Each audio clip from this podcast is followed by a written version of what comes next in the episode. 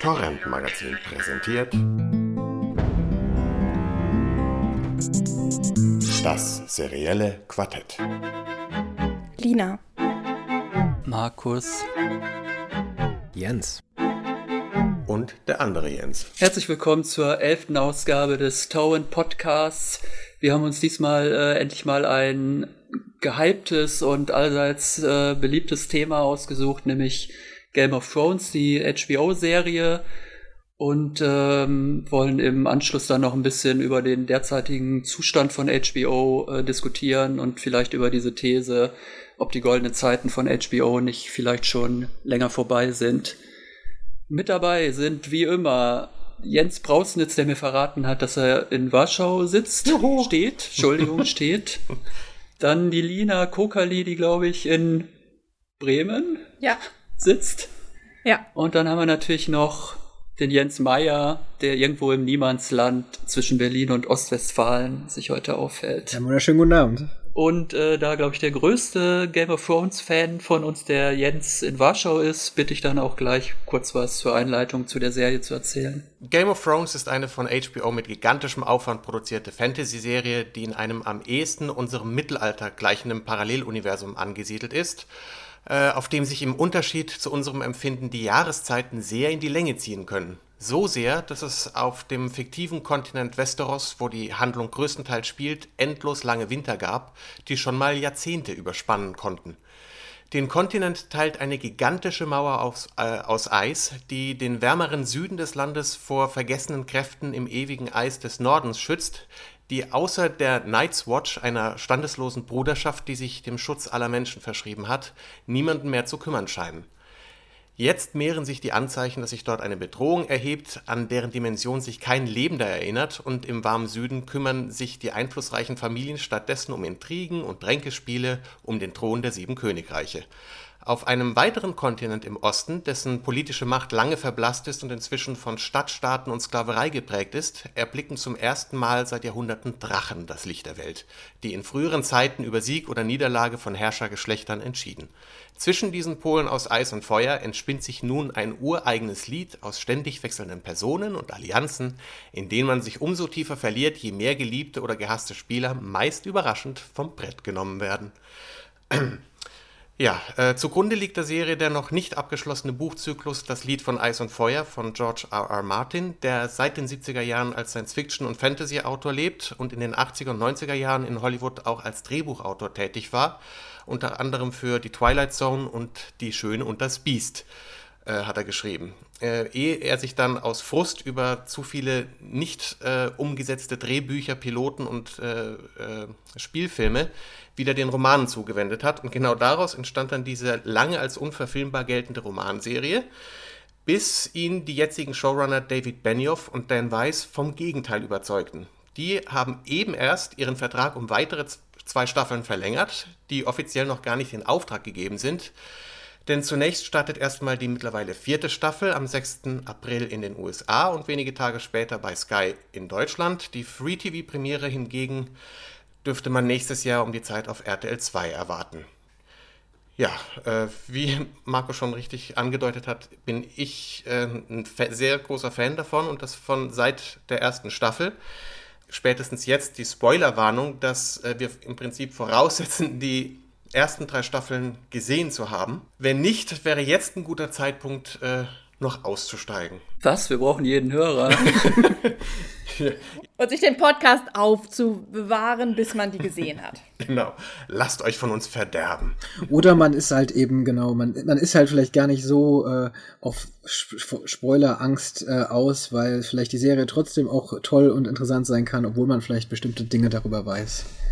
Ja, jedenfalls bin ich äh, sehr von dieser Serie begeistert. Es wird mit vielen Konventionen, erzählerischen Konventionen, äh, dort permanent gebrochen. Und äh, insofern habe ich aufgrund meiner Begeisterung für die erste Staffel danach innerhalb von drei Monaten alle Bücher gelesen, ähm, was meinen Blick auf die Verfilmung sicher kritischer gemacht hat, weil die Vorlage eben wie in eigentlich immer in solchen, wie immer in solchen Fällen nicht übertroffen wird oder dass das einfach auch fast unmöglich ist. Und man merkt der Serie aber an, wie sie sich selber antreibt, von Jahr zu Jahr besser zu werden. Das ging in der Anfang, in der ersten Hälfte der zweiten Staffel ein bisschen vielleicht daneben. Äh, aber in der dritten haben sie so richtig zu sich gefunden, äh, würde ich mal behaupten. Und die Ansprüche für, an die vierte Staffel sind dementsprechend gewaltig. Äh, ja, auf welchem Niveau diese Serie klotzt, ist atemberaubend und ich äh, finde den Mut von HBO, das zu machen, bewundernswert.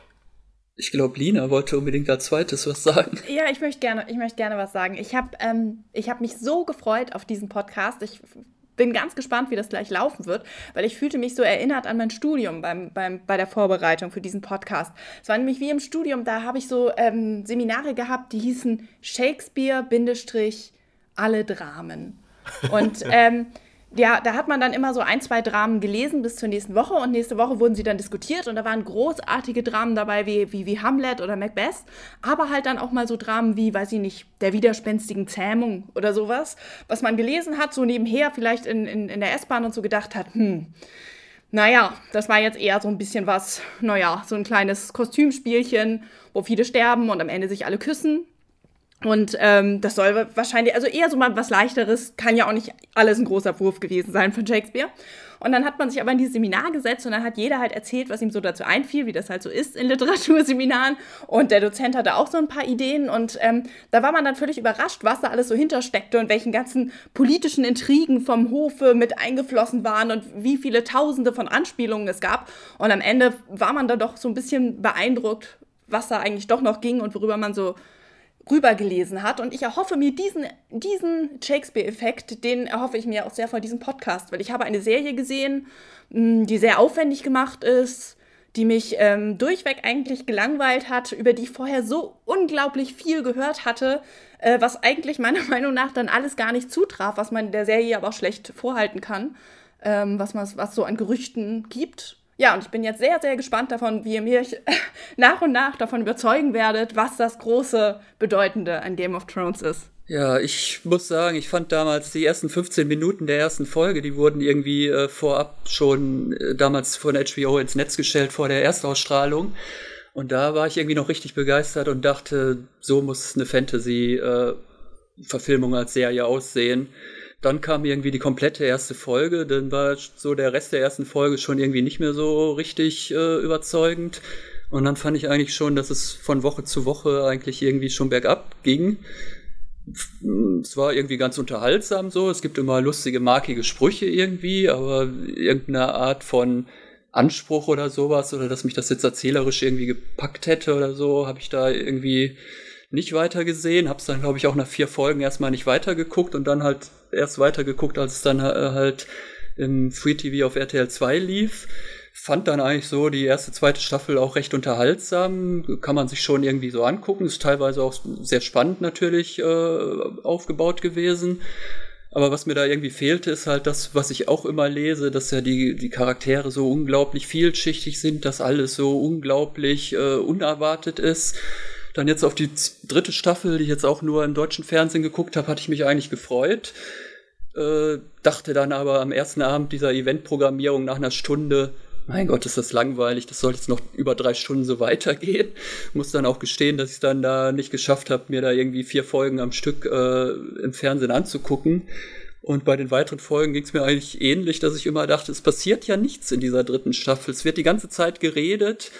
Äh, es gibt die erste Action-Szene, kommt irgendwann mal in der vierten Folge oder so. Und dann sind die Dialoge halt einfach auch nicht so, dass ich da irgendwie denke, dass sie jetzt irgendwie besonders äh, packend geschrieben sind oder dass ich in den Dialogen da irgendwas also reden wir dann vielleicht später noch drüber. Es gibt ja Serien, zum Beispiel Mad Men oder so, wo auch eigentlich nichts anderes passiert, als dass Figuren sich miteinander unterhalten.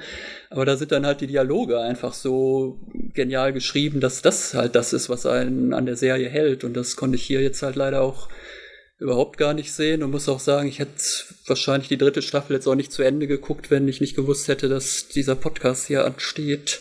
Also ich habe, äh, wie, wie, wie wir dann alle, ähm, vor, vor der Serienadaption die Vorlage nicht gekannt oder zumindest habe ich mich damit auch nicht auseinandergesetzt, wo ja das erste Buch äh, schon in Mitte der 90er Jahre ähm, äh, geschrieben wurde und erschienen ist und die Serie ja durchaus einen relativ äh, hohen Stellenwert bei Fantasy-Fans schon, schon lange vor der Serie hatte. Ähm, ich habe grundsätzlich schon eine gewisse Affinität zu, zu Fantasy-Stoffen, ohne dass ich da jetzt irgendwie einen Nerd-Faktor äh, hätte. Deswegen will ich jetzt auch direkt äh, für die Diskussion vorausschicken, dass ich da, ich kann mir halt nie wirklich alle Figuren, Häuser und Bezeichnungen merken. Ich krieg das einfach nie so auf die Reihe, weil das nie das ist, was mich an, an solchen Serien interessiert. Ähm, und ähm, vor allen Dingen sind das eben bei der Serie auch viel zu viele. Ähm, für mich gibt also viel zu viele, um sie sich zu merken, wenn man nicht total drin ist, also so richtig, so komplett. und das äh, bin ich nicht. Aber ähm, also für, für mich, äh, ich bin trotzdem, äh, wie der mein Namensvetter, auch großer Freund und Anhänger der Serie. Ähm, und ähm, für, für mich gibt's aktuell keine vergleichbare Serie, die eben eine solche Vielzahl an Charakteren hat und die gleichwertig nebeneinander präsentiert. Äh, ich glaube, Hauptcharaktere alleine und ihre ganzen Handlungsstränge, das dürften schon um die 20 sein. Ähm, eine richtig klare Hauptfigur gibt's da ja eben auch nicht. Also es ist eine Ensemble-Serie. Und, und besonders äh, spricht die Serie ja eben auch viele Fantasy-Hasser an, also äh, die wirklich eigentlich sagen, ich kann mit Fantasy gar nichts anfangen. Und ich glaube, das liegt eben auch daran, ähm, dass das Game of Thrones wie eben viele andere sogenannte Qualitätsserien diese Welt eben sehr plausibel präsentiert. Also ob man halt jetzt eben in der Unter- oder Halbwelt des Mobs in, in New Jersey ist, wie in Sopranos oder in, in Don Break, äh, Drapers New York der 60er Jahre, oder meinetwegen irgendwie in dem 19. Jahrhundert in, in Deadwood, South Dakota. Das macht das, oder halt eben in, in Westeros, das, das macht eben keinen Unterschied, weil das für uns alles irgendwie gleich fremde Welten sind. Äh, und das Interessante ist eben, wie sie ihre, ihre Welt erzählen und wie wir gleichzeitig das vielleicht wieder auf unsere Lebenswirklichkeit irgendwie übertragen können oder daraus eine neue Perspektive kriegen. Und das macht Game of Thrones meiner Meinung nach genauso wie eben die, die genannten großen Serien. Äh, und sie besticht wirklich durch, durch die Figuren für mich auch, die eben mal nachvollziehbar äh, handeln oder mal schockierend und eben immer im, im Sinne ihres Charakters und nicht anhand von irgendwelchen Typenrollen, die man sonst im Fantasy-Genre so hat. Äh, ich denke mal, das werden wir aber mit Sicherheit ja gleich noch genauer besprechen.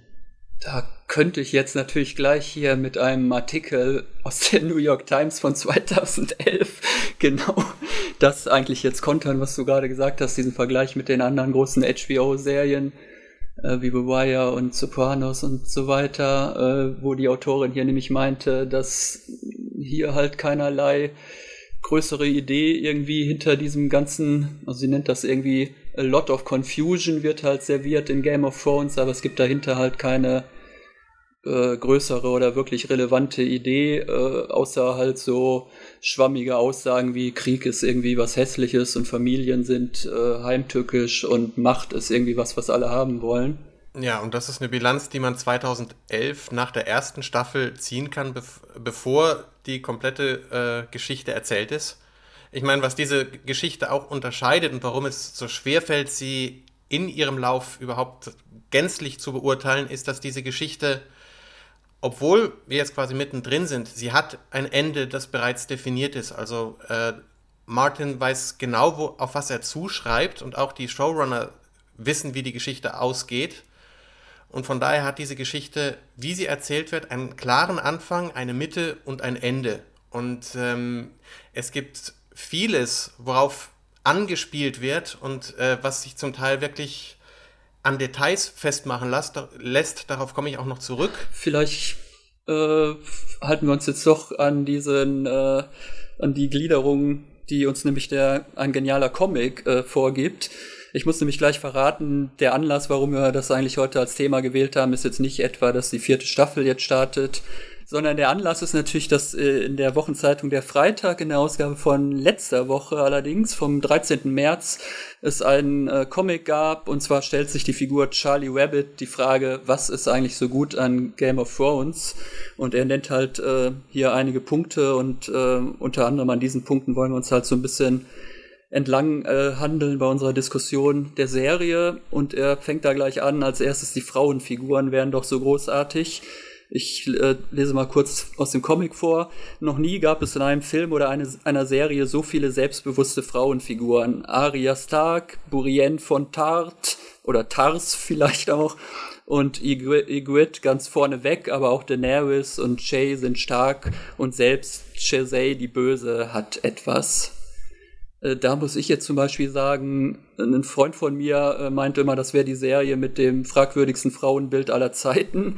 Ich würde vielleicht nicht ganz so weit gehen, aber würde äh, doch auch in die Richtung tendieren, weil ich sehe da genau eine Frauenfigur, äh, die ich wirklich irgendwie stark und interessant und äh, ja, wie soll man das nennen, vielschichtig äh, sehe. Das ist halt diese, diese jüngste Tochter, Arya Stark bei allen anderen finde ich eigentlich, dass das äh, entweder komplett äh, formelhafte Figuren sind, wie irgendwie die, die gutherzige Prostituierte. Dann haben wir irgendwie das Mannsweib, das war eine gute Kämpferin ist, aber irgendwie keinen Mann abbekommen hat, weil sie halt äh, hässlich aussieht und keine sexuelle Ausstrahlung hat. Die naive Sansa, die auf dem Heiratsmarkt hin und her gegeben wird. Äh, genau, dann haben wir irgendwie so naive Figuren, dann haben wir irgendwie diese, diese merkwürdige da Daenerys Targaryen, äh, die wandelt sich zwar so ein bisschen, äh, aber ist ja auch äh, mehr oder weniger irgendwie so die, die, das hübsche Blondchen, das da mit ihren Drachen durch die Prärie reitet. Und sehr von sich selbst überzeugt ist. Äh. Und dann haben wir natürlich noch die bösartige Königin, auch irgendwie ein ganz äh, origineller Charakter. Und ähm, was ich ja auch irgendwie jetzt in mehreren Artikeln irgendwie gelesen habe, dass Martin ja äh, da mit, äh, mit manchen Frauenfiguren ganz klar äh, irgendwie eine, einen Kommentar abgeben will, halt zu der Rolle der Frau, die, die im Mittelalter oder in feudalen Gesellschaften irgendwie geherrscht hat. Da war das halt so, dass sie unterdrückt wurden. Äh, das kann man dann aber auch irgendwie gleich wieder kontern. Da habe ich irgendwo gelesen, eine Autorin in der Huffington Post hat das, glaube ich, geschrieben, dass allein dieser exzessive Einsatz von nackten Brüsten und halt Frauen, die ständig äh, oben ohne durchs Bild laufen, eigentlich jeglichen Anspruch doch schon unterminieren würde, die Unterdrückung der Frauen in, in Feudalgesellschaften ernsthaft irgendwie zu thematisieren.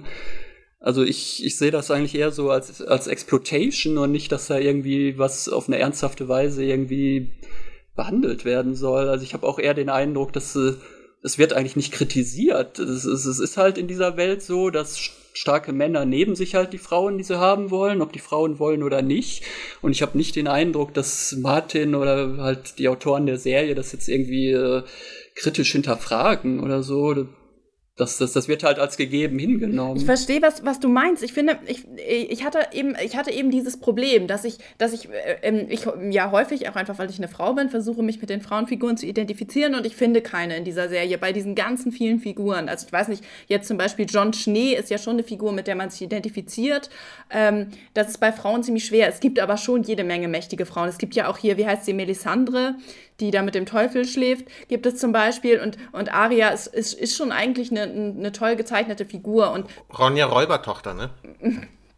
Und ich habe auch immer ein ähm, großes Fable für die Bösen.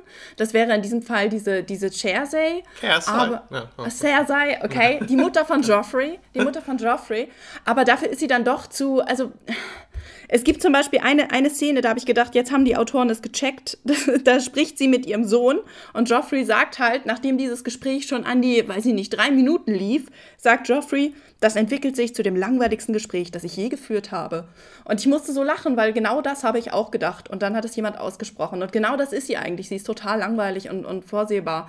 Dann gibt es Margery, da würde man jetzt auch denken, okay, das ist mal endlich eine, die genauso berechnet ist wie die ganzen Männer. Warum muss sie dann die ganze Zeit so wenig anhaben? Also ich finde auch, ich, ich sehe das auch so. Ich sehe schon, dass da eigentlich Frauen sind, dass da eigentlich der Versuch ist, starke Frauenfiguren hinzustellen, dass da so ein großes Interesse auch dran besteht, die darzustellen.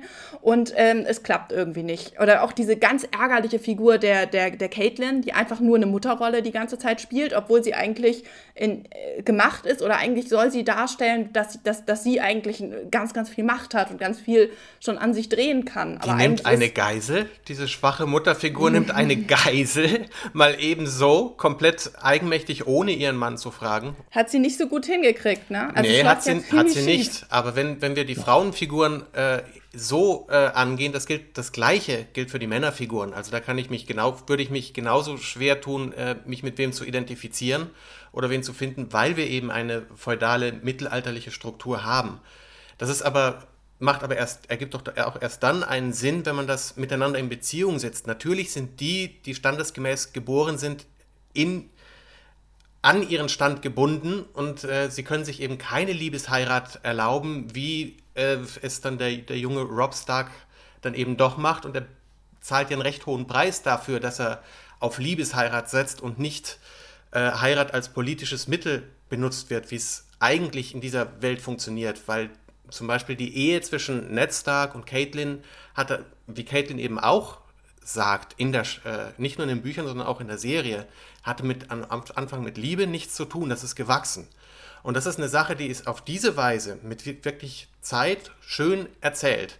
So jemand wie Margery, äh, also von den Tyrells, die ähm, dann eben Joffrey heiraten soll in der nächsten Staffel.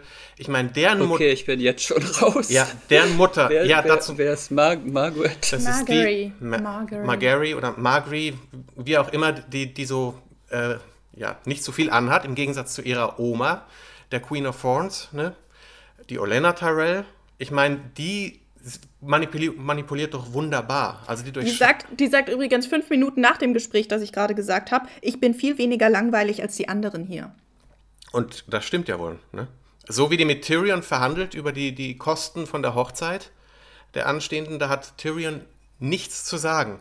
Genauso wie, wie sie mit äh, Tywin äh, verhandelt, ist absolut brillant. Und da, da zeigt sich, also äh, eine Frau, die sich schlau anstellt, kann in dieser Gesellschaft trotzdem den Ton angeben.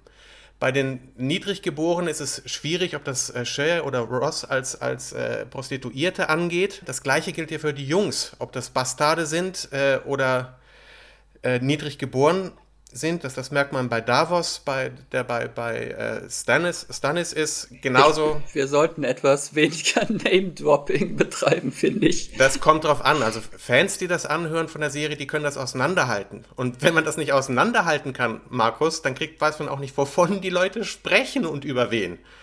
Ne? Also, und was freie äh, Frauen angeht, da ist Daenerys oder Danny eben ein Punkt, der spannend ist, wie sie in diese Rolle reinwächst und halt wirklich moralisch, ethisch sich entwickelt. Wenn sie Missandei, diese Übersetzerin, quasi befreit, die dann ebenfalls aufblüht, eine intelligente Frau, die mehrere Sprachen fließend spricht und in der Übersetzung, ne, ich meine, das hat man in der dritten Staffel wunderbar gesehen, wie sie diplomatisch übersetzt hat, nicht wortwörtlich. Ygritte im, im Norden, ich meine, bei die Wilden sind Demok die wählen sich gegenseitig demokratisch und dort sind die Frauen mit den Männern absolut gleichberechtigt. Talisa, die aus diesen freien Städten kommt und äh, in die sich Rob Stark verliebt, die ist ebenfalls, geht ihren Weg. Ob das Melisandre die Zauberin ist oder Mira Reed, ne, die mit dem, dem, dem jungen äh, Bran Stark jenseits der Mauer äh, unterwegs ist. Also es gibt massenhaft Figuren, die man... Die Schwester von Tyrion gibt es auch noch. Äh, Cersei ist von Tyrion die Schwester also die Königin. Die Yara, meine ich. Die Yara von, also von Greyjoy, von, von äh, Theon Greyjoy. Theon, nicht Tyrion. genau, aber die, die, ist, die ist halt so stark oder gibt sich halt auch so männlich, äh, aber in der Thronfolge spielt sie keine Rolle. Da ist wieder diese Ungerechtigkeit genauso da. Okay, ich äh, habe mich jetzt ja wieder mal sehr lange zurückgehalten. äh, wobei ich, es mich gerade schon wieder an Hannibal erinnert hat, aber gut, wie es in mir gebrodelt hat. Aber ich versuche halt mich jetzt mal ein bisschen äh, ruhiger zurück. Und zum Glück habe ich ja dieses Mal zumindest eine Person ein bisschen auf meiner Seite. Also ich ähm, muss sagen, es fällt mir schon sehr schwer nachzuvollziehen, wie man ohne äh, mit einer Vorgenommenheit, Voreingenommenheit wirklich diese Frauenfiguren äh, da als ähm, also so so, äh, so bezeichnet, äh, wie, wie ihr das jetzt eben getan habt, Markus und Nina, weil also da muss man ja fast böswillig gegen, gegen den äh, interpretieren. Also ähm, ihr merkt, ich ringe schon wieder mit den Worten. Ja. Also ähm, vor allem gebt so jemanden wie Sansa auch Zeit. Ich meine, wartet mal ab, dieses Prinzesschen bleibt ja, kein ich Prinzesschen. kann doch nicht, ich habe jetzt 30 Folgen dieser Serie gesehen. Ich kann doch nicht sagen, ich lese jetzt erstmal 5000 Seiten die Romanvorlage und dann warte ich bis auf die siebte Staffel, ob ich vielleicht mit den Frauenfiguren dann mehr anfangen kann. Aber das bringt einem die Serie doch auch bei. Ich meine, wenn man mitkriegt, dass äh, hier auch Leute geköpft. Leute, Jens Ja. ist doch dran. Entschuldigung, Entschuldigung. Also ich glaube, äh, wa- was man sagen kann, wenn man halt eben jetzt, äh, und das ist ja auch vollkommen legitim, in der dritten Staffel äh, mit den, weder mit der Serie noch mit den Frauenfiguren etwas anfangen kann, wird sich das auch nicht ändern, weil, also, das liegt im Grunde ja auch schon nach der ersten Staffel offen da. Äh, ich, ich fange auch nur mal kurz an, muss es ein bisschen sagen. Da- Daenerys, die Markus jetzt eben direkt am Anfang so ein bisschen als blondes Dummchen dargestellt ist. Also, entschuldige mal bitte, ähm, die äh, eben die Serie fängt damit an, dass sie von ihrem Bruder zwangsverheiratet werden soll, wird, wird ja auch wird und weil der Bruder eben äh, die Macht mit dieser Armee an sich reichen, äh, reißen will, ähm, das lässt sich auch noch mit sich gestehen, äh, geschehen, hat dann aber eine, ähm, eine unfassbare Entwicklung in, in ihrer Ehe, wo sie sich ja mit diesem Volk auch auseinandersetzt. Ja, unfassbar ist genau das Wort. Warum denn unf warum unfassbar? Dann sag das mal bitte. Da ist also diese Figur, die wird äh, zwangsverheiratet mit einem Anführer von so einem wilden Nomadenvolk. Dann wird sie mehr oder weniger vergewaltigt in ihrer Hochzeitsnacht. Danach bringt sie ihrem Mann aber bei, äh, wie man denn vielleicht so Sex haben könnte, dass die Frau auch ein bisschen mehr davon hat. Und das reicht dann natürlich gleich, äh, dass sie sich dann in ihn auch gleich verliebt. Dann stirbt er irgendwie und danach äh, ist sie ja dann irgendwie, äh, schwingt sich dann auf zur großen Anführerin äh, di- dieses äh, Nomadenvolks oder wie immer man die auch nennen will. Stimmt doch gar nicht. Ich meine, das, das Nomadenvolk kann keiner Frau folgen und das Nomadenvolk bleibt weg. Die bleibt mit den Kranken und äh, Halbtoten zurück und ist nichts mehr Königin. Abgesehen davon nennt man sowas ja auch Entwicklung und sie ist ja äh, sehr jung und noch unschuldig, als sie, äh, als diese verheiratet wird und vielleicht äh, wächst sie ja eben auch im Laufe der Zeit, was auch meiner Meinung nach äh, relativ äh, plausibel ja auch äh, dargestellt wird. Und äh, also ich meine, auch wenn wir ja später auf eine Entwicklung kommen, ist sie ja nun eindeutig da und das ist doch nicht unglaubwürdig, weil wenn das unglaubwürdig wäre, wäre es ja genau das, was du sagst, dass ja eine Frau, ähm, die eben schwach ist am Anfang, ähm, das auch immer bleiben würde. Und das wäre ja dann doch eher eine, eine sehr ähm, äh, hinterfragbare, hinterfragbares Frauenbild. Also äh, die, die und äh, wie sie sich ja nun auch wirklich entwickelt. Und sie ist ja auch sehr, sehr divergent. Man weiß ja, also ich zum Beispiel weiß bis heute nicht, ähm, wäre sie vielleicht eine, eine gute Herrscherin, weil sie ja eigentlich äh, für, für Menschen wie mich zumindest ja sehr äh, edel überwiegend handelt, aber doch auch sehr stark und nach, äh, nach einem relativ klaren äh, ein klar, klares Bild vor Augen hat. Also für mich ist die schon eine sehr divergente Frauenfigur, wo ich selbst nicht genau weiß, ähm, die immer wieder zu überraschen weiß ja auch. Also sch- schon allein die Figur finde ich, also kann, das kann ich nicht nachvollziehen, dass man, dass man über die Figur allein schon. Aber auch auch die beiden äh, größeren äh, Frauenfiguren der beiden Häuser, also Cer- Cer- Cersei oder wie wir sie auch immer jetzt nennen, Lannister, ist für mich auch nicht einfach nur die Böse. Genau. Äh, natürlich ist sie das noch überwiegend, aber immer wieder lässt die Serie ja auch in langen und vielleicht für viele langweilige äh, Dialogszenen doch auch schon äh, durchblitzen. Äh, Gerade wenn es auch um ihren Sohn geht, der ja momentan eben dann der ultimativ Böse wäre in dieser äh, in dieser Konstellation, dass ihr das auch zu weit geht und äh, Genau, und wenn ich auch noch, Entschuldigung, wenn ich kurz einwerfen darf, wenn das Gespräch, wenn, was sie mit Sansa hat, wenn die ihre erste Periode hat, ist auch, da ist sie auch nicht die Böse. also eben also auch ich sehe auch natürlich gibt es Gute und Böse in der Serie. Also ich kann, ja, ja, okay, wir sind einfach sehr unterschiedlicher Meinung. Natürlich sagt sie was, aber also natürlich, aber es ist doch auch, also das sind aber doch eben diese diese diese Facetten. Na, äh, sie mag jetzt auch was anderes, weiß ich jetzt nicht, aber ähm, da ist doch noch mehr dahinter. Also das merkt man doch, dass es eben nicht einfach eine die böse Hexe ist, äh, wie sie vielleicht in einem klassischen Märchen oder in einem Fantasy-Ding ist, sondern dass es da divergent ist. Genauso. Ich finde, sie ist wirklich die einzige gute Frauenfigur, weil sie durchweg böse ist. Also gerade diese Entwicklung, von der ihr sprecht, die kann ich überhaupt nicht nachvollziehen. Also ich, ich finde gerade diese Frauenfigur, die eben durchweg eben für ihre Interessen steht, die halt dann traurig ist, wenn ihr mal was angetan wird, aber sonst fröhlich austeilt, gerade, gerade die kann, kann für mich immer noch die Sache so ein bisschen am Laufen halten. Aber diese komische Drachenmutter, da denke ich die ganze Zeit, ich gucke ein Softporno. Also ich... Das sehe ich echt, ähm, äh, ja, also die- Ja, gut, diese, diese, ihr müsst mich nicht davon überzeugen, dass sie sich ändern, die Frauen. Das, das, Also, ist, das ist nicht das, was ich erwarte. Gut, das wäre jetzt so ein bisschen halt die, ähm, die, äh, wie sagt äh, Alice Schwarzer äh, feministische Sichtweise. Ne? Man könnte ja eben auch sehen, dass sie eben äh, durch die, ihre Körperlichkeit äh, einsetzt. Also ich sehe es noch nicht mal, dass sie die einsetzt. Ich sehe es auch überhaupt nicht so. Ich sehe da auch keinen Softporn. Und natürlich äh, sieht man, wie auch natürlich bei äh, vielen anderen, viel nackte Haut da. Aber also das, das find, auch das wiederum, das jetzt darauf runterzubrechen, fände ich ein bisschen schwach. Oder, Aber äh, jetzt mal im Ernst, das ist doch nicht, das ist doch keine äh, glaubwürdige Zeichnung einer Frauenfigur, wenn, wenn sie erst irgendwie zwangsverheiratet, dann in der Ehe vergewaltigt wird und dann bringt sie ihrem Mann irgendwelche Liebestechniken bei und dann plötzlich wendet sie sich um 180 Grad und äh, schenkt ihm dann doch irgendwie ihr Herz und ist un unglaublich traurig, als er dann irgendwie im Kampf fällt. Nichts. Das ist also, doch eigentlich, das ist doch äh, nicht, also nichts ist also was heißt denn auch einer Frau? wenn man das in einem, in einem realistischen Film so darstellen würde, dann hättest du aber nicht nur Ali Schwarzer im Hal äh, am Hals, sondern glaube ich sämtliche emanzipierten Frauen der Welt hättest du da am Hals. Moment, wie du so sowas dir zurechtschreiben kannst. So einen, also, Also erstmal hat sie den Konflikt nicht mit dem Mann, sondern mit ihrem Bruder. Natürlich wird sie von diesem äh, Dothraki-König vergewaltigt, aber sie hat sich auch erstmal gegen den Bruder durchzusetzen. Der hat sie verheiratet, um eben diese Armee zu bekommen, um wieder, äh, um überhaupt König zu werden. Dann dieser Übersetzer, ich meine, äh, bringt ihr diese Kultur von diesem Dothraki, von diesem Nomadenvolk überhaupt erstmal näher. Sie lernt die Sprache und kommt dadurch überhaupt mal mit dieser Kultur in Verbindung und beeindruckt ihren Ehemann, der ja auch erstmal gar nicht so viel von, von ihr hält, sonst würde er sie nicht einfach die ganze Zeit vergewaltigen, gewinnt deren Respekt. Das hat auch nichts davon zu tun, dass er nichts äh, von ihr hält, sondern er kennt das ja auch, es ist, gehört ja auch zu seiner Kultur, er kennt das ja auch nicht anders. Genau. Aber er lernt, er er kriegt, sieht ja mit, dass sie die Sprache lernt. Die Sache mit diesem Pferdeherzessen ist ein, wo sie auch sich an diese, diese ähm, die Tradition dieser Dothraki annimmt und wirklich zu einer von denen wird. Und damit hat sie dann was in der Hand, um sich gegen ihren Bruder überhaupt erstmal zur Wehr zu setzen.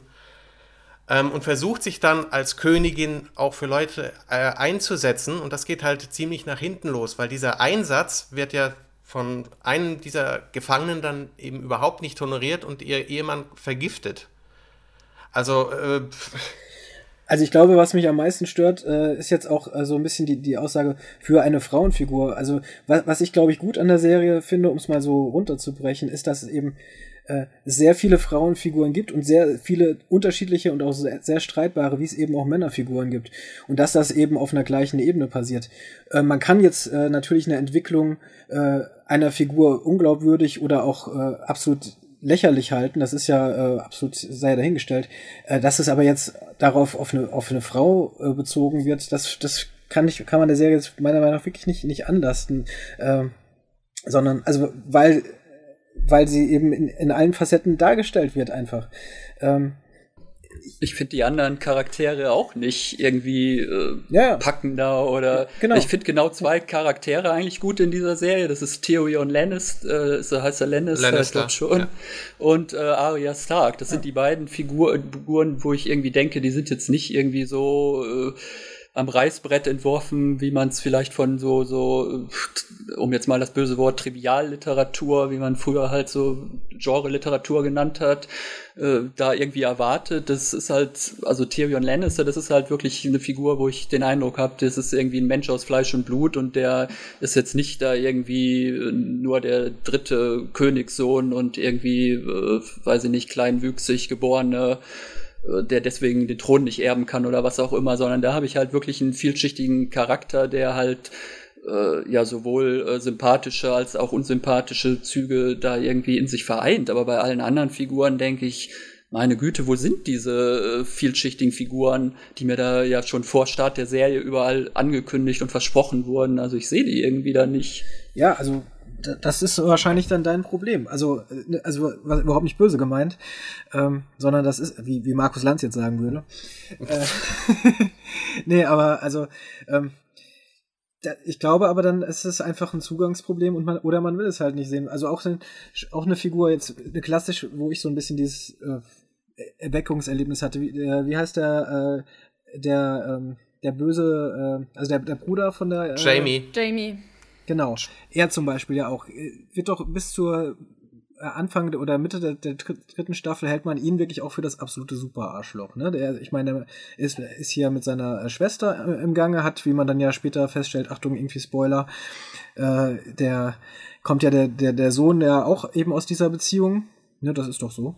Alle drei Kinder. Alle, drei, ja, äh, genau. Wir sollten einfach und ich finde, wir sollten weniger Inhaltsdetails. Genau, aber äh, ist trotzdem. Und weil sonst sitzen wir, glaube ich, auch übermorgen noch hier. Aber äh, doch, sobald er dann da als Geisel genommen wird und dann auf, sich auf diese Reise mit der Brienne oder wie sie heißt, äh, macht, Brienne. Äh, entwick entwickelt man doch auch Sympathie für ihn und man merkt, er ist auch gar nicht äh, einfach nur der Böse. Er, er hilft und er ist eben ein so ein äh, so ein, so ein Charakter, der eben diese, die hauptsächlich für sich selbst kämpft zwar, wie ja auch in jeder, so fast jeder in dieser äh, Serie, was aber ja auch glaubwürdig ist. Und äh, er aber auch sympathische Seiten hat. Und äh, also ich habe es nicht verstanden. Ich habe es nicht verstanden, warum der plötzlich mit der Brienne Mitleid hatte, aber nicht mit dem Typen, den er im Kerker getötet hat. Also ich habe es nicht verstanden, wie wann diese Wandlung kam. Ja, da ich meine, das ist der der gute Jamie galt als einer der besten Schwertkämpfer in ganz Westeros. Und das, was ihn definiert, war seine Schwerthand und die verliert er. Ich meine, das war das Ding, worüber er sich definiert hat. Und im Gefängnis, dass er den anderen umbringt, um freizukommen, das war noch eine andere Seite seiner Persönlichkeit. Und jetzt ist Brienne diejenige, die ihn wieder aufbaut und eben auch mit dem Satz, sei kein Mädchen. Ähm, und das ist sie, für die er dann umdreht. Ich meine, er ist schon auf dem Weg nach King's Landing oder Königsmund, wie die das wohl. Oh, ich will es gar nicht in den Mund nehmen. Äh, in den Königsmund nehmen. Für sie, genau. Ich meine, er kehrt um für sie und ähm, ihr gegenüber hat er zum ersten Mal drüber gesprochen, dieses ewige, ich meine, von, von Ned Stark, von allen wird er seit Jahrzehnten nur Kingslayer äh, genannt weil er eben derjenige ist, der den, den, den Schwur der Königsgarde gebrochen hat und den König, äh, vorhergehend, Vorgängerkönig ermordet hat. Was gegen, gegen die Ehre verstößt. Dass er damit äh, King's Landing vor dem Verbrennen und die ganze die, die Bevölkerung gerettet hat, interessiert kein Schwein. Da kann man ein bisschen zynisch und kalt gegenüber anderen werden oder nicht. Ich meine, das ist hervorragend gezeichnet. Und wenn er jetzt seine Hand verliert, ähm, das öffnet ihm ein bisschen wieder das Herz und die Augen. Ich meine, da kommt noch einiges auf, äh, auf einen zu, wenn man das weiter guckt. Und ich kann, also Vorhand, Rückhand, ich finde das äh, spitze. Eine meiner Lieblingsfiguren ist Jamie geworden. Er ist ja auch natürlich, er ist und bleibt ein arroganter äh, Typ, ja. Und äh, der, einer der, so ein Schönling äh, natürlich auch, auf den die Frauen stehen und der dann auch noch äh, toll kämpfen kann. Äh, und das wird er auch immer bleiben, äh, sage ich jetzt mal. Ich hab's, sorry, wahrscheinlich äh, sage ich, dass es falsch ist, aber äh, eben er, man merkt halt, er ist eben kein, kein, kein äh, Holzschnitt, sondern er ist halt äh, ein Mensch und dadurch, dass er eben in dieser Lage ist, die Jens erklärt hat, plus dass, dass ihn, äh, dass er ja auch einen Respekt für, für seine ähm, Wächterin äh, entwickelt, die ja auch eine extrem äh, kämp gute Kämpferin ist und äh, ein, ein echter. Die ihn besiegt hat im Schwertkampf. Und genau, und die, äh, mit der er, er ja aber auch lange Zeit verbringt, was ja auch wenn wir es mal. Gefühlte zwei Staffeln lang ziehen die genau. irgendwie immer alle zwei Folgen und, mal durch die Weite des Kontinents. Und dadurch, äh, dass sich da eine gewisse Beziehung entwickelt, das wäre ja, wenn wir das Wort benutzen wollen, was ja später noch kommt, ja auch durchaus mal nicht unrealistisch, oder? Also, ne, das ist ja. Ja, und weil sie natürlich undateable ist, wie wir in modernen Großstadtmenschen sagen, also so gezeichnet wird. Ja, das, auch das finde ich ehrlich gesagt nicht. Also ich finde das, äh, natürlich, äh, wird sie so dargestellt, aber ich finde sie auch überhaupt nicht, äh, auch wie, wie, du sie jetzt dargestellt hast. Natürlich äh, ist, hat sie eben dieses, dieses Aussehen und wird damit ja auch, ähm, äh, hat, leidet ja auch darunter halt eben, ne, unter, dass sie die, diese so, so aussieht, wie sie es tut und dann so Vorurteile hat, aber auf der anderen Seite ähm, wird es ja sogar durch ihn aufgeweicht und ich, also ich sehe das auch genauso ihr gegenüber. Ich äh, bin auch, sie war mir sofort sehr sympathisch und äh, nur gut, ich bin jetzt ja nun mal vergeben, aber äh, warum sollte ich sie nicht daten? Ja, absolut. Ernst gemeinte Zuschriften bitte an Jens Meyer, nein, nein, nein, nein, Magazin. keine Chance. So, ich glaube, wir haben jetzt doch keine Zeit mehr, um jeden einzelnen der gefühlt 48 Charakter Charaktere. Es sind mehr. Aber ihr müsst ja zugeben, dass wenn ihr natürlich äh, erstmal eine äh, eure, eure Kritik äußert, muss man ja sie ja auch zumindest versuchen, an bestimmten äh, Charakteren zu widerlegen. Anders geht's ja nicht. Nee, wie gesagt, ich, war, ich bin ja total gespannt darauf, was, was, was euch daran so fasziniert. Also das ist wirklich ernst gemeint gewesen. Ja, also für mich ist zum Beispiel, also wo wir jetzt schon bei der Charakterentwicklung sind, äh, Ned Stark und Robert Baratheon lernt man in der ersten Staffel als die besten Buddies kennen, wo man sich freut, wo man denkt, das sind coole Jungs, denkt, ah, das sind die Identifikationsfiguren, mit denen ich hier, hier mitkämpfe. Und je weiter man kommt, stellt man fest, meine Güte, das sind ja, die waren, sind die großen Arschlöcher.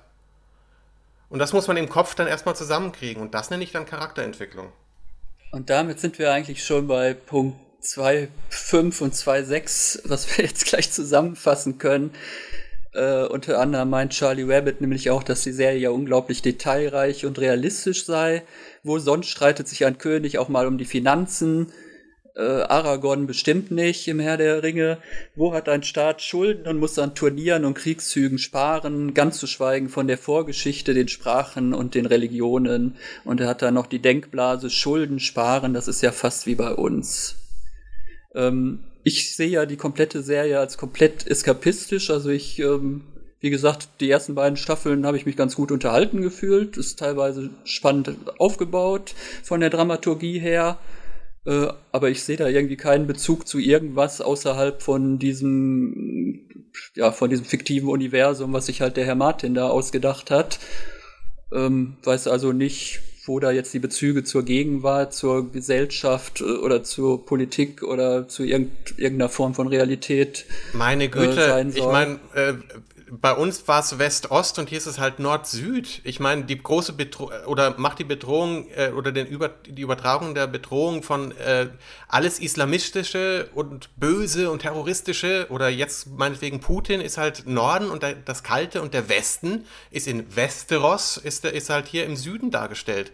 Und als das, das und was das trennt, ist eine um, Mauer. Um Gefahren, die durch den Klimawandel äh, irgendwie bedingt sind, habe ich heute auch in irgendeinem Artikel gelesen. ja, und es gibt Folterszenen, die an Abu Ghraib erinnern. Ja, und äh, okay, okay, die Folterszenen sind genau eine Sache, die finde ich fand ich scheiße, weil das in den, in den Büchern besser war. Besser er wurde besser gefoltert. Noch voyeuristischer. nee, gar nicht sondern es tauchte eine Figur auf, von der sich dann plötzlich herausstellte, das ist Tyrion, äh, das ist Fion. Und das war großartig. Der war halt einfach im Prinzip anderthalb Bücher weg und plötzlich taucht eine neue Figur auf und dann stellt sich halt raus, das ist die Persönlichkeit, die von Fion übrig geblieben ist, nachdem er in der Folter gebrochen worden ist. Und das war ein Schock. Und dieser Schock ist dadurch, dass man halt Folter zeigt und dann auch noch zu explizit, ich kann sowas überhaupt nicht ab, äh, fand ich verschenkt oder zumindest problematisch.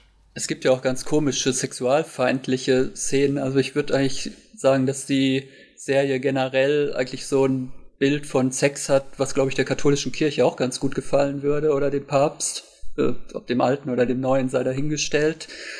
Ähm, es gibt dann irgendwie in der dritten Staffel diese merkwürdige Szene, ja, wenn ich jetzt wieder den Namen wüsste. Ich helfe dir. Wo irgendein Königssohn, äh, ähm, irgendwie zwei äh, nackte Frauen kommen in sein Bett und er freut sich schon, äh, denkt, ach, jetzt endlich mal hier ein gepflegter Gangbang und dann kommt, glaube ich, irgendwie eine dritte Frau rein und sagt, äh, jetzt, wo er äh, irgendwie sich schon aufgerichtet hat, werde ich jetzt hier mit dem Messer dir irgendwie abschneiden.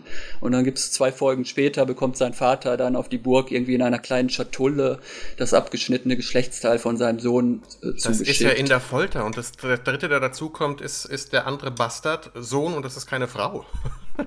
Ja, das ist aber eine Sexszene, die sich dann irgendwie umkippt in eine Ich entmanne dich jetzt mal Szene. Also ein, ein, ein merkwürdiges, äh, ja, eine merkwürdige Einstellung gegenüber Sex eigentlich.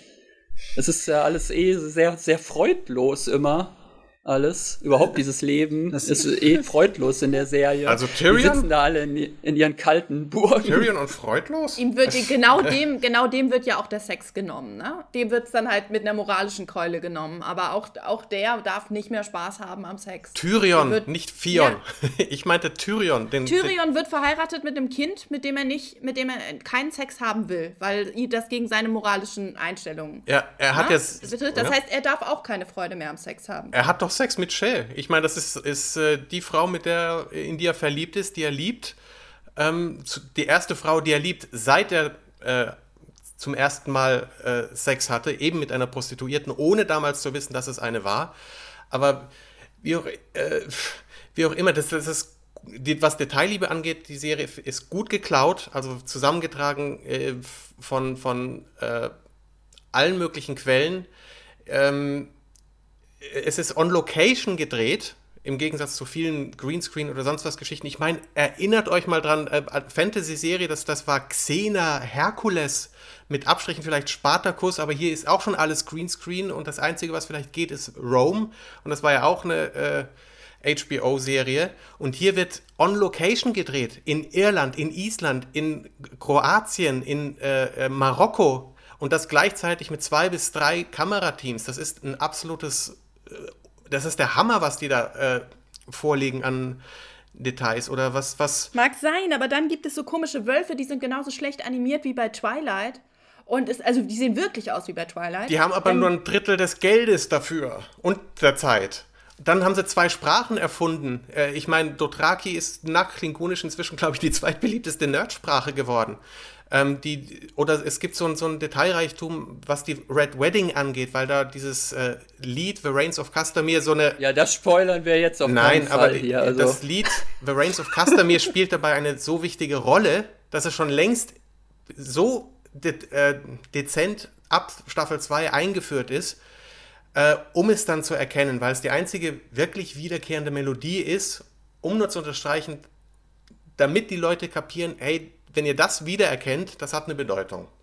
Ich finde das super dezent, ohne dass dann platt wäre es, wenn jemand sagt, oh, das ist ja The Reigns of Castamere. Äh, und sowas passiert halt nicht. Und das ist Detailliebe. Mich würde mal interessieren, seht ihr irgendeine Relevanz in dieser Serie, die über diesen Eskapismus, ich lasse mich jetzt mal für eine Stunde oder für zehn Stunden pro Staffel in eine schöne fremde Welt äh, entführen und da gut unterhalten? Jetzt mal, Nein, aber ich finde, das braucht es auch nicht. Boah, Boah. Leute, ihr macht mich fertig. Ja. Uns, Habt ihr schon mal- fertig.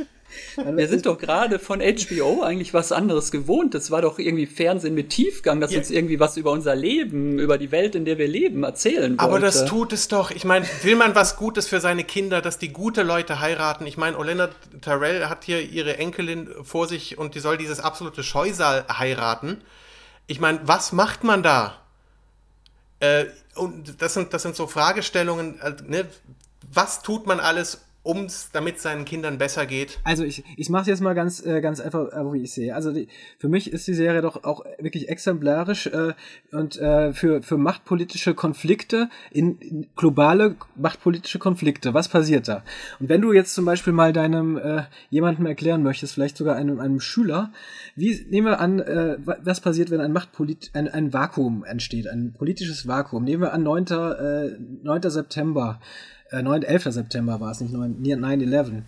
ähm, du, du könntest diese, diese Serie wunderbar anwenden. Wa- Was passiert? Auf einmal passi äh, gibt es neue Feindschaften, neue, ähm, neue ähm, Partnerschaften entstehen, äh, Zweck, Zweckbündnisse entstehen, wer verfolgt was, warum, ähm, wer kommt da zusammen gegen wen, das, das ist doch, also für mich ist das die Serie auch, obwohl die, ähm, die Bücher ja von vorher kommen, ähm, auch so, so eine typische, wie, wie fast alle äh, HBO-Serien, so, so ein 9-11-Ding auch, ähm, wo wirklich so ähm, die Grundfeste einer Welt eben nochmal erschüttert werden und plötzlich auch alles in Frage gestellt wird und sich jeder positionieren muss. Und auch jeder irgendwie merkt, hier ist wieder Platz, um meine Position in dieser Welt neu zu kriegen. Und das haben ja diese ganzen Parteien da auch. Äh, guckt ihr aber auch, also sie ist als Europa, wo alle irgendwie äh, darum ringen, äh, natürlich nur im übertragenen Sinne. Natürlich reitet äh, Merkel hier nicht äh, mit irgendwie einem Pferd und einem Schwert äh, durch, ihren den- durch den Wald, aber im übertragenen Sinne, why not? Oder siehst, Jens hat es eben schon gesagt, die Krim-Krise. Also das ist doch, äh, das ist doch purer Game of Thrones Stoff da, was da gerade passiert. Und, und Putin und Genau. Äh, also Und vor allem, dass sich diese, diese sieben äh, Königreiche um, um was, um diesen dämlichen Thron streiten, während die wahre Bedrohung von niemandem wahrgenommen Ja, also- wird. Die wahre Bedrohung sind die Zombies, ja? Das habe ich richtig verstanden. Ja, oder zumindest Teil davon. Das ist, das ist. Die Chinesen. Ach so, ich meinte jetzt in der Realität. also man, High five, Markus. man, man kann sich ja, also es ist ja auch kein Problem, sich drüber lustig zu machen, nur ähm, ähm, also das ist ja eben mit durch durch Fantasy-Stoffe oder halt eben äh, fantastische Stoffe, Science-Fiction-Stoffe, doch dass das doch oft eben ähm, sind immer Spiegel. mit, mit, mit Metaphern und Narrative für eine Gegenwart sind und das natürlich eben auch in dem Sinne als Bilder gesehen wird. Ähm, also das, das ist doch jetzt wirklich, das ist ja. Äh, Ja, aber das ist ja jetzt wirklich ein bisschen einfach zu sagen, da sind jetzt sieben Könige, die bekriegen sich und das kann ich jetzt als Metapher natürlich auf jeden realen Konflikt äh, übertragen. Warum ist, also das ist mir dann doch ein bisschen zu. Äh, also, aber was ja, würdest du denn erwarten? Also zu einfach was würdest einfach. du denn von der Serie erwarten? Ich möchte mal eine, ich möchte mal eine Science-Fiction-Serie dagegen stellen, die wirklich bahnbrechend war in der Hinsicht, dass da nämlich wirklich aktuelle politische und gesellschaftliche Fragestellungen irgendwie auf eine ganz ambivalente Weise äh, behandelt äh, wurden. Das war Battlestar Galactica. Aber es muss doch nicht, es muss doch nicht aktuell sein, sondern hier ist es halt universell. Das ist doch, das, ich meine, es ist keine eine einfache Schwarz-Weiß-Zeichnung wird dieser, diesen sieben Königreichen nicht gerecht. Es sind noch nicht mal alle vorgestellt von diesen sieben. Mich würde eher interessieren, ich bin großer Battlestar Galactica-Fan auf jeden Fall. Äh, mich würde jetzt aber dann nochmal von Markus konkret interessieren, was Battlestar Galactica konkret macht, was Game of Thrones nicht macht. Naja, da werden halt äh, in einzelnen Folgen konkrete politische was ist denn konkret? Sag Fragen durchdiskutiert. Da gibt's die Frage, äh, kann, kann, können Selbstmordattentate in gewissen Situationen, wenn man äh, halt besetzt ist vom, vom, vom Feind oder unterdrückt ist oder in einer Diktatur lebt, können die dann moralisch gerechtfertigt sein. Das wird da halt konkret ausdiskutiert. Also, also da ist nicht einfach, da sind irgendwie die Bösen und dann sind irgendwie die anderen und dann gibt es irgendwie einen Konflikt zwischen denen und das kann ich jetzt auf die Krim-Krise übertragen. Aber das finde ich halt ein bisschen, ein bisschen einfach. Es gibt doch, aber das ist doch genau, also diese, diese Fragen werden, da wird dann vielleicht nicht drüber äh, diskutiert, aber diese Fragen kommen doch auch alle vor, jetzt eben in einer mittelalterlichen Welt. Also wo gibt's jetzt die Überwachung, wo gibt's die Selbstmordattentäter, okay. wo gibt's den Terrorismus in Game of Thrones? Den, den Terrorismus gibt es mit Sicherheit, wenn man äh, in Staffel 4. Und im siebten Roman natürlich, den ich noch ans Herz legen möchte. Ach, Leute. Also, Aber das, das ist gar nicht der. Ich meine, das ist alles dort angelegt. Kannst du komplett durchdeklinieren, ob es Terrorismus ist. Ähm, ich, es wird Religion und äh, äh, Glaubensmilizen. Es kommt absolut alles vor. Und das ist jetzt nicht, also äh, das finde ich zum Beispiel teilweise bei Battlestar Galactica, und ich erwähnte es jetzt schon mal, dass ich äh, die, die Serie sehr schätze. Teilweise äh, jetzt im Nachhinein kommen diese sehr aktuellen Sachen jetzt auch schon wieder so ein bisschen dated drüber, weil ein paar sehr offensichtlich so klar sind. Da lässt sich vielleicht Game of Thrones auch ein bisschen offener. Nichtsdestotrotz sind diese Sachen, viele dieser Sachen vorhanden. Und ich sehe die beiden Serien relativ auf einer, auf einer ähnlichen Ebene äh, operieren, natürlich mit unterschiedlichen Werkzeugen und mit einem unterschiedlichen Hintergrund. Aber ich habe so, also man muss ja damit nichts anfangen können, aber ich äh, habe dann halt eben jetzt so ein bisschen das Gefühl, dass äh, da jetzt halt eben gerne Sachen halt auch komplett jetzt nicht gesehen werden. Und selbst wenn es nur Eskapismus wäre, habe ich daran hätte ich daran nichts auszusetzen.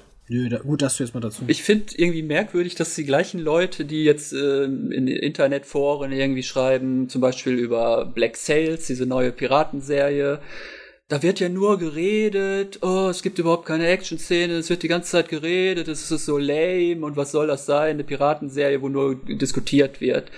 Der Unterschied ist aber, dass das Ganze von einem äh, tatsächlichen historischen Hintergrund äh, spielt und irgendwie auf höchstem Niveau teilweise halt äh, politische Utopien, die Frage, wie kann ich mich von der britischen Krone äh, lösen, äh, ist es nicht besser, wenn, wenn alle Menschen das, das gleiche Stimmrecht haben, wenn wir die, äh, wenn wir statt Sklaven halt die Schwarzen äh, äh, gleichberechtigt in unsere Gesellschaft aufnehmen. Ich meine, das hast du hier das doch, da das hast du hier doch auch alles.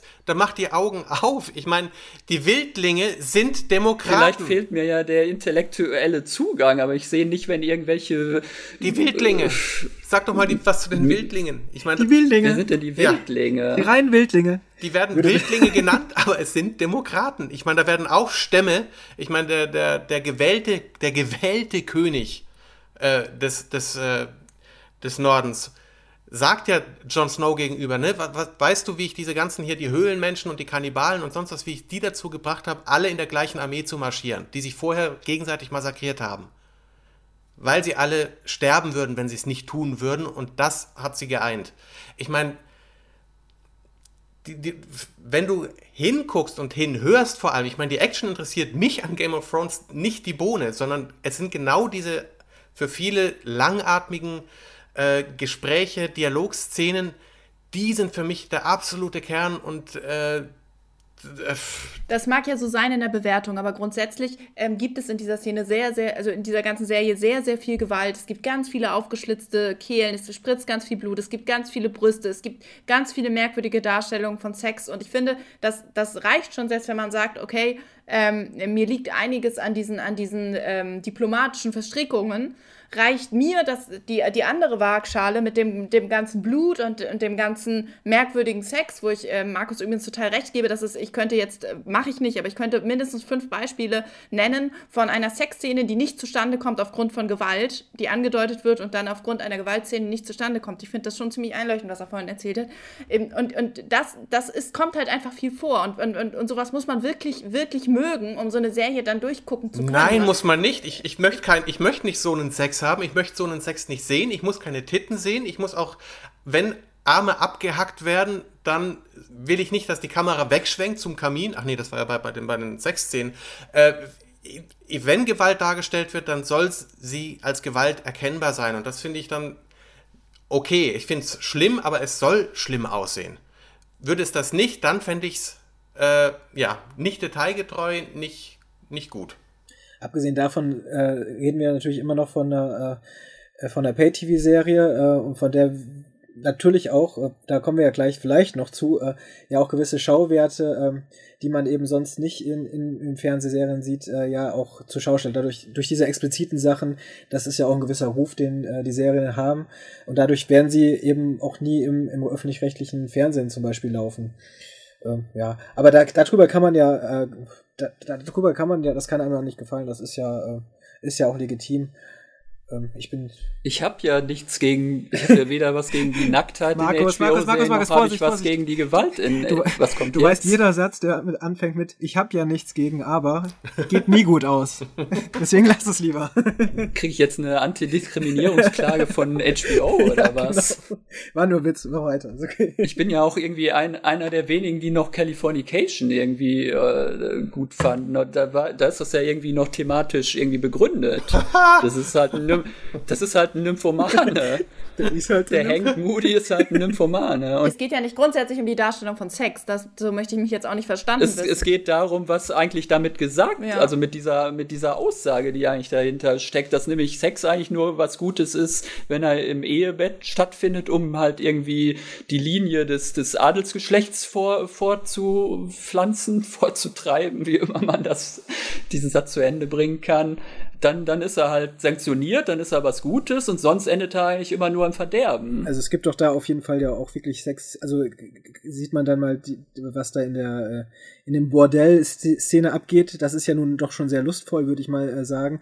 Ähnlich wie dann ja auch ähm, der Daenerys äh, das dann ja auch lernt und äh, dann ja eben das angeht. Also das ist ja doch schon. Wieso? Die sind ähm, doch dann verheiratet. Ist ja schon dieses lustvolle, äh, worauf das hinaus. Es ist ja eine Frau oder eine andere Sklavin, die ja überhaupt den Tipp gibt in der Richtung. Karl Drogo, ich weiß genau, über wen ihr redet. Die sind verheiratet. Sind verheiratet und es führt auch wieder zu, es führt auch wieder ähm, zu einer Gewalt, ne? Also wird auch wieder ein gewaltsamer Tod dann hervorgerufen. Die dürfen auch nicht glücklich sein. Das aber natürlich auch sowieso Sex und äh, Gewalt natürlich auch so ein Klassiker in, in, in der Filmgeschichte ist oder in der Kulturgeschichte. Das sollte man ja, kann man ja auch noch dazu führen. So, und bevor das jetzt ganz in einem kulturwissenschaftlichen Seminar hier endet, kommen wir noch zu dem Punkt, zu dem, glaube ich, nur der andere Jens was sagen kann. Oder hat er das vielleicht sogar schon, nämlich zur Vorlagentreue der Serie?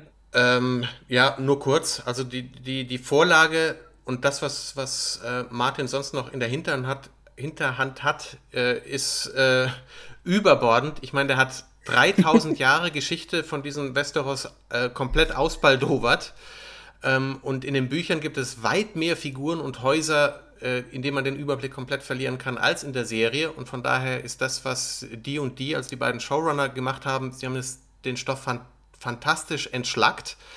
Äh, also wenn ihr richtig Angst kriegen wollt vor, Komplexi äh, vor Komplexität, dann lest, lest erstmal die Bücher. Äh, und von allen Buchadaptionen, die ich bisher gesehen habe, dürfte das die sein, die dem Geist der Vorlage am ehesten nahe kommt. So sehr sich Martin zum Teil über Details aufregt äh, oder es gibt auch Details, die ich nicht gut finde oder nicht so gut getroffen, aber insgesamt ist es äh, eine absolute Meisterleistung innerhalb eines Jahres, äh, jeweils zehn Stunden mit so einem Production Value und so großartigen Büchern vorzulegen, wie es diese zwei Novizen im Prinzip im Seriengeschäft schaffen. Weil was man sich, ähm, womit wir vielleicht schon fast zu, zu, zu, zu der HBO-Diskussion überleiten, ähm, was HBO hier auch auszeichnet, ist eins ihrer größten Budgets jemals, äh, zwei Neulingen im Seriengeschäft in die Hand gedrückt zu haben. Weil weder äh, Benioff noch Weiss äh, vorher fürs Fernsehen gearbeitet haben. Und äh, für die erste Staffel zum Beispiel äh, hatten sie am Ende zu kurze Schnitte. Also die, die, die, die geschnitten waren die Folgen zu kurz und sie mussten noch ein paar Szenen nachträglich schreiben, um auf die vorgeschriebene Mindestlänge zu kommen. Und die Szenen, die sie da geschrieben haben, gehören zum Teil mit zu den stärksten Szenen der ersten Staffel, weil es die in dieser Form nicht in den Büchern gibt, sie aber den Ton der Bücher perfekt getroffen haben. Und äh, das ist absolut äh, begnadenswert. Also die Vorlagentreue ist auf erstaunlich hohem Niveau. Also wirklich Hut ab, Chapeau vor den Jungs. Ich glaube, wir verzichten jetzt auf die Abschlussstatements, da eh schon klar geworden ist, wie die einzelnen Diskussionsteilnehmer zu dieser Serie stehen. Jetzt kommt meine beliebte These, die auch, glaube ich, nicht so ganz neu ist, äh, oder wo ich nicht der Erste war, der diese These äh, aufgestellt hat, nämlich, dass doch eigentlich die goldenen Zeiten von HBO schon seit längerem irgendwie vorbei sind und die, die aktuellen Serien von diesem Sender halt nicht mehr irgendwie, ja, wie soll man es nennen, die, die Tiefe, die Qualität oder vielleicht auch einfach nicht mehr den, den Basis oder halt nicht mehr so packen, äh, wie halt die Serien, äh, mit denen der Sender damals äh, Anfang der, des Jahrtausends halt berühmt geworden ist. Ich habe jetzt irgendwie hier nochmal in einer alten Science-Fiction-Zeitschrift übrigens, damit man, hier, mir, man mir hier nicht irgendwie Genrefeindlichkeit äh, entgegenhält, äh, so eine schöne äh, Aufstellung gefunden, irgendwie Golden Age of Television, halt so die Serien, die HBO so produziert hat und wie viele Emmy-Nominierungen es da so gab. Und demnach müsste eigentlich das goldene Zeitalter von HBO müsste eigentlich so gewesen sein, ungefähr von 2001 bis 2005 so ungefähr. Wo nämlich gleichzeitig die Sopranos, Six Feet Under, The Wire, Carnival und dann teilweise auch noch Deadwood lief. Und 2005 kam dann Rome äh, noch hinzu. Das heißt, es liefen eigentlich immer vier, fünf Serien gleichzeitig wo ich persönlich jetzt sagen würde, das sind äh, Serien, die wirklich das, das Medium oder die Gattung Fernsehserie irgendwie erneuert haben, die total innovativ waren, die was gemacht haben, was im Fernsehen vorher noch nie gemacht wurde und die halt bis heute eigentlich äh, noch stilprägend sind. Danach kamen dann so Sachen wie True Blood. Finde ich halt auch, ist irgendwie so eine Eskapismus-Geschichte. Dann kamen so Sachen wie Boardwalk Empire, das finde ich persönlich jetzt zum Beispiel überhaupt nicht originell. Da habe ich irgendwie den Eindruck, das ist irgendwie die, die zehnte Variation des Mafia-Themas. Tremé war so eine Tremé. sehr. Tremé. Ich hab's gelernt, juhu. War, war jetzt auch so eine Serie, wo ich jetzt auch nicht fand, dass sie irgendwie an The Wire oder irgendwie sowas heranreichen kann. Was haben Doch. wir noch im Moment? Achso, wir dürfen Äh, unterbrechen. Ja, eigentlich wollte ich erstmal meine These aufstellen, oder? Ja. Dann haben wir noch The Newsroom, da habe ich noch nie ge gelesen oder gehört, dass irgendjemand das guckt, weil er es gut findet, sondern es gucken eigentlich alle nur, um sich jede Woche drüber aufzuregen, wie man so unglaublich schlechte äh, Dialoge oder unglaublich schlechte Sachen schreiben kann. Dann haben wir noch True Detective, das wird von allen irgendwie gefeiert. Äh, besser wird das Fernsehen nicht mehr. Ich kann es überhaupt nicht nachvollziehen. Ich finde, das ist nichts weiter als irgendwie die gute alte äh, Cop-Show, Crime-Story irgendwie mit zwei äh, gestörten, äh, dysfunktionalen Detektiven irgendwie äh, zwar großartig äh, gefilmt irgendwie, aber sonst eigentlich auch, was man irgendwie schon zehnmal gesehen hat, auch unter anderem schon in, halt in dänischen Krimiserien wie Kommissarin Lund zum Beispiel, wo auch ein Fall über zehn äh, oder ich glaube in der ersten Staffel waren es sogar über 20 Folgen erzählt wurde. Also eigentlich keine einzige Serie, äh, wo ich irgendwie sagen würde, das ist jetzt wirklich innovativ oder das ist jetzt irgendwie was, was, was wir im Fernsehbereich noch nicht gesehen haben. Um es äh, auf den Punkt zu bringen, dir gefallen viele Serien nicht mehr und das ist eigentlich genau der Punkt, der deine These meiner Meinung nach widerlegt, weil die Serien nach wie vor polarisieren. Und das heißt, es ist nicht diese Einheitssoße, die uns zum Beispiel die öffentlich-rechtlichen oder die privaten um die Ohren hauen, sondern es sind Serien, die es immer noch schaffen zu polarisieren. Und das ist genau der Punkt, worin sich HBO von den anderen äh, äh, Kanälen oder Pay-TV-Sendern auch in den Staaten unterscheidet. Also alles in Butter.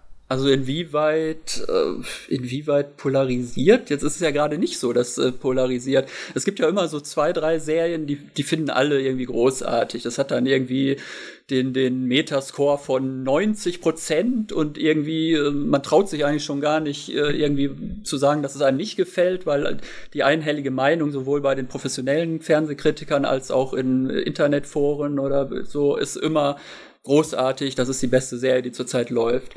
Das war bis vor kurzem Breaking Bad, das war vorher so, sowas wie Sopranos, das ist jetzt im Moment äh, Game of Thrones, würde ich sagen, was alle halt, wo man eigentlich gar nichts gegen sagen darf.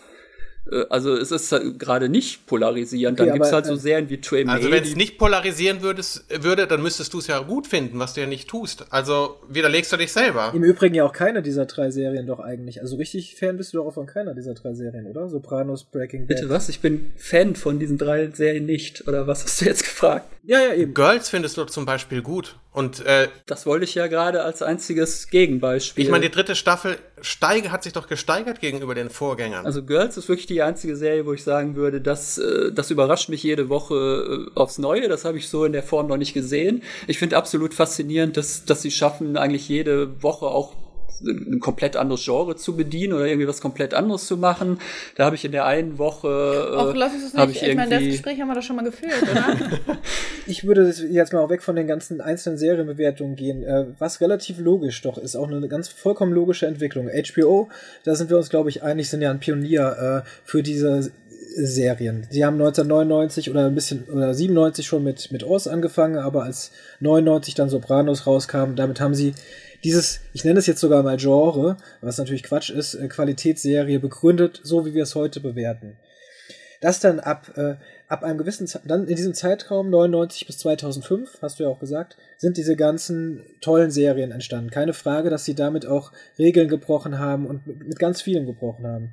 Das dann aber zu dem eine Zeitbank kam, wo die, dieses ähm, Rezept, nenne ich jetzt auch mal, äh, auch bei anderen angekommen ist und es dann eben auch plötzlich Showtime gab. Irgendwann kam AMC, was jetzt kein Pay-TV-Sender ist, aber Kabel. Ähm, dass es heute Netflix gibt. Es gibt sowas wie FX äh, im, äh, im Kabelfernsehen noch. Es gibt auch noch ganz viele andere Sender, die da mitspielen.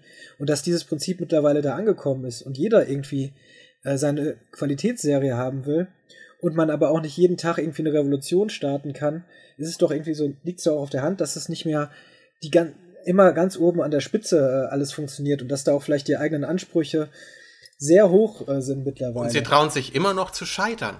Ich meine, sie schlachten äh, äh, Erfolgsrezepte nicht einfach bis zum geht nicht mehr aus, wie es jetzt meinetwegen AMC mit, mit äh, Walking Dead Ablegern äh, oder auch dem Spin-off von Breaking Bad versucht. HBO traut sich als einzige als einziger Sender wirklich auch mit ihren Serien auf die Fresse zu fliegen. Mich würde ja eher noch interessieren, äh, ob du, ob du denn, also ich sehe das, wenn halt eben so eine allgemeine äh, Linie, äh, die eben nicht nur für HBO zutrifft, sondern dann, wenn für alle, alle Serien, oder ob du das anders siehst, ob, ob du halt eben jetzt viel mehr bei anderen Sendern siehst, weil, also ich, ich habe jetzt, ich habe mal eine, so eine kleine Liste nur gemacht, äh, hab mal so wirklich, was so aktuell bei Showtime noch zu sehen ist, was AMC, Netflix, äh, sogar noch ein bisschen FX, und ich sehe da jetzt viele gute Serien, aber jetzt auch nicht äh, die großen herausragenden Serien, zumindest nicht so viele. Also dass das jetzt das aufwiegen würde. Also die Inhalt, die inhaltlich packenden Serien sehe ich eigentlich seit Jahren halt schon bei anderen Sendern. Also die sehe ich irgendwie Mad Men, äh, Breaking Bad wurde beides von HBO abgelehnt, hat dann halt AMC gemacht. Äh, dann sehe ich halt beim Sundance Channel, die eigentlich äh, jetzt seit einem Jahr oder so überhaupt erst in diesem Geschäft mit mitspielen und da eigentlich schon äh, zwei, drei äh, sehr sehenswerte Sachen vorgelegt haben.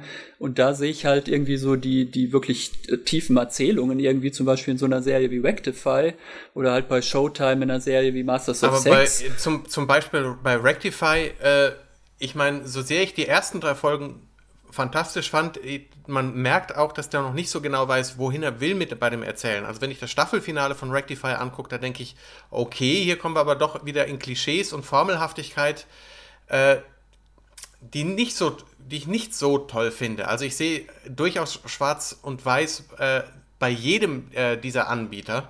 Und es ist schön, dass durch Netflix, Amazon und Sundance noch neu, weitere neue Spiele auf den Plan gekommen sind, die da, ja, die im Prinzip HBO dazu zwingen, weiter Marktführer, wenn sie Marktführer sein bleiben wollen, dass sie weiter größere Risiken eingehen müssen. Und das ist äh, eigentlich eine Sache, die wir nur begrüßen können, oder nicht? War das eine direkte Frage? Wahrscheinlich eher eine, eine rhetorische. Aber äh, ja, also ich. Ähm ich sehe es zumindest auch ähnlich. Ich habe ja im Grunde jetzt auch schon, schon alles gesagt. Madman Breaking Bad stimme ich dir zu. Also dementsprechend hat da ja wirklich mal für nach 2005 kann man sagen, ja, äh, vor allen Dingen AMC, HBO, das äh, weggeschnappt, diesen, diesen Status. AMC kann da aber jetzt ja auch, man sieht selbst, dass die jetzt Probleme haben, da, äh, da nachzulegen und da kann man auch erstmal, muss man erstmal abwarten, was da kommt. Ähnlich sehe ich es bei Showtime, die haben äh, natürlich sowas wie Homeland und Masters of Sex, ähm, was die Aushängeschilder sind. Ähm, wie das weitergeht, muss man aber auch erstmal sehen. HBO hat eine, eine Menge spannende Sachen, die noch so äh, kommen sollen. Ähm, ich, ich bin auch genauso, ich finde True Detective durchaus ähm, eine, eine herausragende Serie, eine ganz besondere Serie zumindest, äh, die es da aktuell gibt. Game of Thrones äh, ist für mich gehört da ja eben auch dazu und Girls auch. Also das sind zum Beispiel drei Serien, äh, wo ich sage, ja, also auf dem Niveau kann man jetzt, ähm, das ist okay. Also da muss man sich jetzt man kann sich immer beschweren, das ist ja auch gut so, aber. Ich, ich verstehe halt diesen Hype nicht. Also ich habe das Gefühl, wenn ich mich da in irgendwelchen Foren rumtreibe, dass manche Leute halt alles, was von HBO kommt, schon mal per se irgendwie gut finden wollen, weil es halt HBO ist. Und dann frage ich mich, warum muss ich das jetzt gut finden, nur weil das HBO ist? Also. Nee. Musst du ja, also musst du doch, ist, ist ja nun, also die haben ja auch viel, viel Quatsch gemacht, das steht aus der Frage, dass, äh, dass aber natürlich HBO eine Marke ist äh, und ein Vorreiter und dass, dass die dadurch vielleicht auch Fans haben. Ich weiß ja auch nicht, in welchen Foren du dich so rumtreibst. Ähm, ist ja natürlich auch schwer darauf, darauf einzugehen, aber man so, also HBO ist mittlerweile ein Sender von vielen geworden. Das, das würde ich feststellen. Äh, sie haben eben diese Pionierrolle, die droht, die hält aber auch eben nicht für ewig. Das haben sie auch mittlerweile gemerkt. Und ich glaube, man merkt auch jetzt seit ein, zwei Jahren, dass, dass da wieder mehr kommen muss. Da reicht auch sowas selbst immer noch qualitativ sehr hochwertiges wie Boardwalk Empire oder vielleicht auch äh, True Blood eben nicht aus. Da kann man da drüber kann man, streiten. Ja, da kann man so drüber, drüber streiten. Aber da muss mehr kommen. Äh, ich weiß, also das, äh, aber sie merken auch, das reicht nicht aus, da muss noch, da müssen Sachen hinkommen, die für Aufsehen sorgen. Das haben sie mit Game of Thrones durchaus geschafft, auch wenn das, ob du das jetzt gut findest oder nicht, ist dann ja mal egal. Also ist HBO, denke ich, relativ egal. Also ich würde mir äh, kein Abo holen. Und mit True aber das kann denen ja dann auch egal sein, ja, weil okay, ich könnte mir hier auch gar keins holen. genau. Und äh, True Detective, mit der haben sie mit dem Staffelfinale äh, den höchsten Wert, äh, was weiß ich was, das ist doch auch gerade irgendwie. Und des, deswegen ist es, denke ich mal, aus ihrer Sicht, äh, machen sie da schon jetzt gerade wieder einiges richtig. Äh, ich finde, also es ist schade, dass, dass du so siehst, aber ich äh, muss man jetzt auch nicht verteidigen. Also da, dafür ähm, ist die Vielfalt ja da. Und das Gute ist ja auch eben, dass es solche Sachen wie Sundance dann jetzt ähm, Ich möchte noch kurz, kurz einwerfen, als äh, das als Branchenprimus äh, hätte HBO auch noch eigentlich die Verpflichtung, äh, solchen äh, Special Effects Firmen wie Pixomondo ordentlich auf die Finger zu klopfen, weil die zum Beispiel ihre Freelancer, also äh, nicht bezahlen. Das sind die, die auch für die, das Fliegen der Drachen in äh, Game of Thrones mitverantwortlich sind. Ähm, die entsprechende Facebook-Seite von den, äh, den Pixelmonda Freelancern äh, verlinken wir auch gerne. Ähm, es ist ein absolutes Unding, dass hier nicht für, für eine Transparenz und nicht dafür gesorgt wird, dass die Leute bezahlt werden, die für den Erfolg von HBO mitverantwortlich sind. Und als Branchenprimus könnten sie wirklich mal auf den Tisch hauen und zur Not äh, einer entsprechenden Firma, die den der Bezahlung ihrer, ihrer Freelancer nicht nachkommt, die Aufträge für weitere Staffeln zu entziehen. Das darf man mit Fug und Recht von einem Sender der Größe HBOs erwarten. Was soll man da jetzt noch hinzufügen? Ich wollte eigentlich noch sagen, dass Showtime es ja zumindest schafft, lustige Comedy-Serien zu produzieren. Also im Comedy-Bereich außer Girls frage ich mich immer, äh, wieso nenne ich das Comedy-Serie, wenn es irgendwie gar nicht drauf angelegt ist, dass man da irgendwann mal lachen soll. da, da hat man ja auch einige sehr zweifelhafte Entscheidungen meiner Meinung nach gerade in jüngster Zeit irgendwie getroffen, indem man dann einerseits hatte man irgendwie so eine Serie in Entwicklung, ich glaube von diesem äh, Bruce Eric Kaplan, äh, der auch an Girls irgendwie beteiligt ist, irgendwie eine Serie mit, mit Sarah Silverman, der, der hat man dann irgendwie schon vor dem Pilotfilm den Stecker gezogen, weil es irgendwie, glaube ich, wegen der beteiligten Leute zu teuer äh, geworden wäre, die Produktion.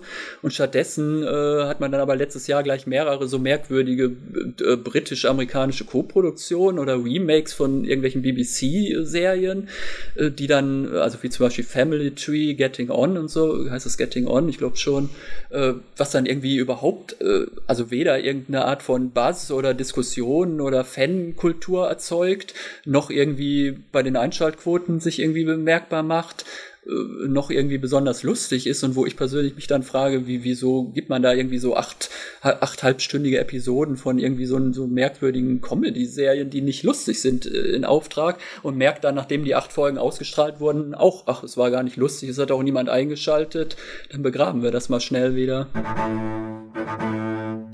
Das war das serielle Quartett. Dina Kokali. Markus Kirzinowski. Jens Meyer. Und Jens Brausnitz. Präsentiert vom Torrent Magazin.